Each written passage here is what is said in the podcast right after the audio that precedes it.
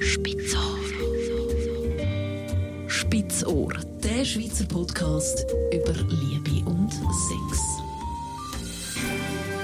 Mit amorana.ch Spitzohr mit Dania Schifftan und der Julia Cresta über ein Thema, das wir mal ein bisschen angeschnitten haben. Und zwar haben wir mal über den Höhepunkt geredet. Jetzt wird es ein bisschen konkreter. Und zwar reden wir um gute Orgasmen oder intensive Orgasmen.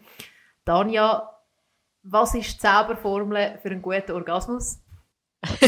Eins, zwei und drei. Nein, also Scherz. Ähm, ich finde es total wichtig, dass wir zuerst mal definieren, von was reden wir eigentlich. Weil Orgasmus ist so ein, oder ein Orgasmus ist so ein, so ein Begriff, wo irgendwie alle einfach sagen, aber u viel gar keine Ahnung haben, was wirklich damit gemeint ist. Also in der Praxis tue ich sehr unterscheiden. Das kommt aus der Richtung Sexualtherapie, die ich gelernt habe.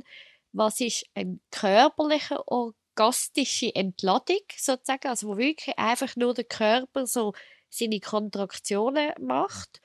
Und das andere ist, wenn dann die körperlichen Kontraktionen auch noch mit den Emotionen verbunden sind. Also das heißt, dann, wenn man das, was man so in den Film ähm, sieht oder in den Büchern liest, so die trance-ähnlichen Zustände. Und ein guter Orgasmus ist wahrscheinlich, wenn man gerade beides hat, oder? Genau, also die meisten wünschen sich oder erträumen sich so Zustände wie Buch und Film und Fantasie und so weiter, wo so ein allgemeines ähm, Erlebnis, also das Ganzkörpererlebnis, das Vergessen von der ganzen Umgebung, es nur im Hier und Jetzt oder beziehungsweise schon fast im Universum schweben äh, beinhaltet, sozusagen. Wie kann man dann zu so einem Orgasmus gelangen? Also zuerst einmal ist wie wichtig, dass man checkt, dass es zwei verschiedene Arten gibt.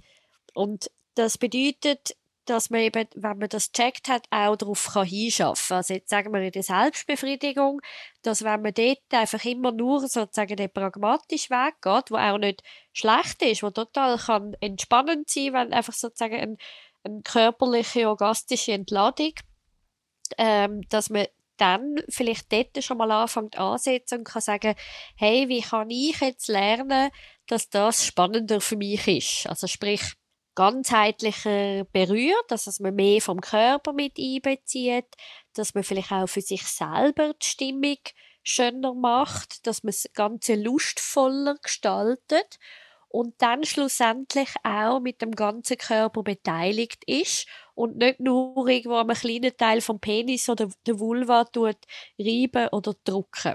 Das ist das Körperliche und wahrscheinlich emotional muss man sich halt mehr so ein bisschen auf das einlassen. Ja, ich nenne das einmal so Partyprinzip.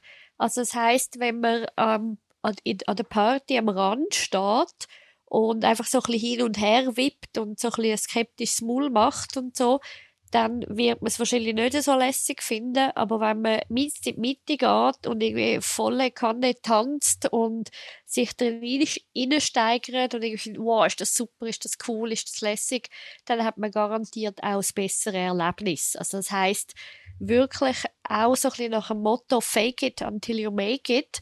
Also je mehr man sich auch drin steigert, auch vom Gefühl her, je mehr man dabei ist, je mehr man sich begeistern lässt, aber tatsächlich vor allem auch in Körper, den Körper wie mehr, mehr mit einbezieht, desto mehr erlebt man auch wirklich dabei. Also Stöhnen ist schon mal gut. Absolut. Stöhnen ist super, weil was viele zum Beispiel mir immer wieder sagen, so, ja, am Anfang von einer Beziehung ist es halt wie von selber gekommen. Aber das ist eigentlich total logisch, oder? Weil am Anfang von einer Beziehung ist man so aufgeregt und neugierig und ist man irgendwie überwältigt, was da alles passiert, dass man irgendwie gar nicht checkt, dass man irgendwie automatisch stöhnt oder seufzt oder eben irgendwie die Hände wie ein Tentakel, irgendwie so wie ein Oktopus gerade überall gleichzeitig hat. Ähm, und checkt gar nicht, dass man das so über den Lauf der Beziehung oder über die Wiederholung quasi wie so ein bisschen faul wird und immer mehr so ein bisschen pragmatisch wird, aber dementsprechend auch das Erlebnis halt wie weniger toll wird. Du hast gesagt, eben, man wird dann so ein bisschen äh, faul und so. Ähm, kann man aber auch sagen, man kann auf gute Orgasmen anschaffen. Das heißt, dass sie auch immer besser werden oder immer noch besser. Also, weißt, Unbedingt. Also grundsätzlich eben ist ein Orgasmus gelernt. Also so die Ganzheitlichkeit von oben und unten, das ist geübt. Und das kann man eben dann wirklich auch pragmatisch üben. Also immer mehr darauf herschaffen. Und wo ich jetzt vorher gesagt habe, bei der einen hilft der Anfang von der Beziehung, hilft der anderen, äh, wenn sie Vertrauen haben in eine Beziehung, weil sie dann merken, ah, jetzt kann ich mich viel besser auf mich konzentrieren und habe viel weniger Schiss, sozusagen etwas falsch zu machen.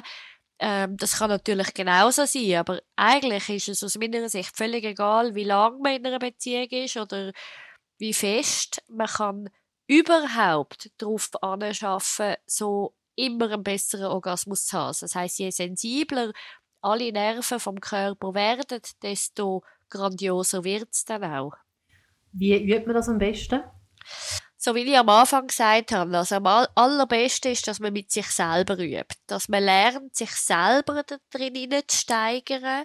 Einerseits so vom Gefühl her, andererseits aber von den Berührungen her. Also nicht nur einen kleinen Ort aussucht, sondern so die Erregung, die sich vielleicht einem kleinen Ort anfängt, die immer mehr im Körper verteilen und eben zum Beispiel von unten gegen oben ziehen und dann auch die Brüste mit einbeziehen oder einfach den Oberkörper oder den Rücken und das Füdli. Also je mehr man selber macht und übt, desto mehr hat man dann das Vertrauen in sich und desto mehr darf auf der anderen Seite auch mal schief gehen. Also lieber übertreibt man mal mit sich selber und findet sich halt selber ein bisschen komisch.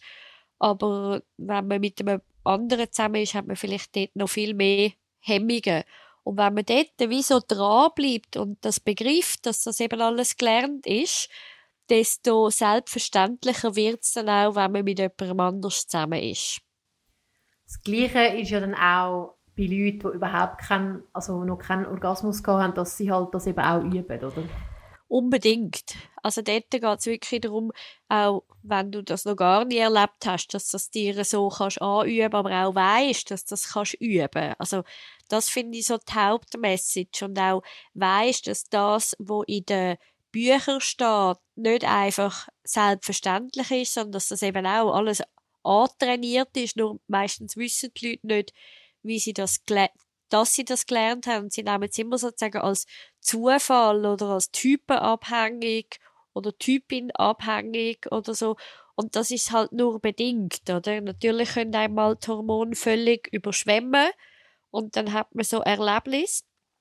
Aber äh, so auf Tour raus ist das wirklich etwas, was der Körper kann trainieren kann. Also, also man liest ja, dass zum Beispiel Frauen intensivere Orgasmen haben als Männer. Stimmt das? Also das hätte ich so nicht gelesen. Was ich weiß, Frauen haben längere Orgasmen. Und also so von der Zeitdauer her, von diesen, von diesen Reaktionen.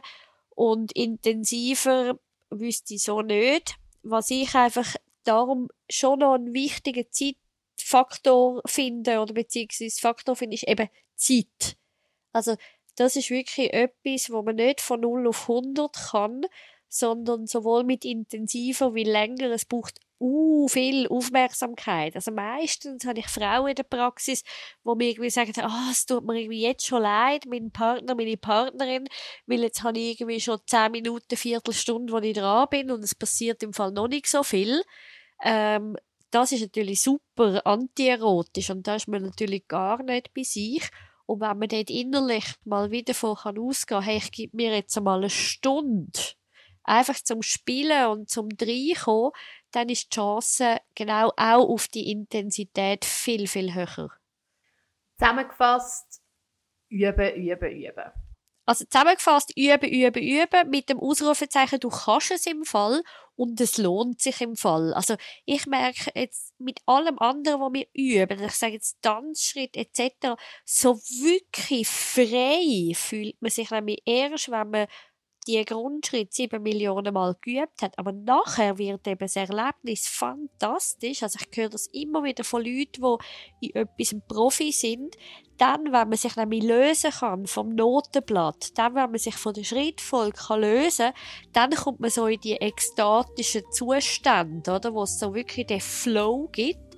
Und das geht aber erst, wenn man wirklich so die Basic echt gut beherrscht. Spitzohr. Spitzohr, der Schweizer Podcast über Liebe und Sex. Mit amorana.ch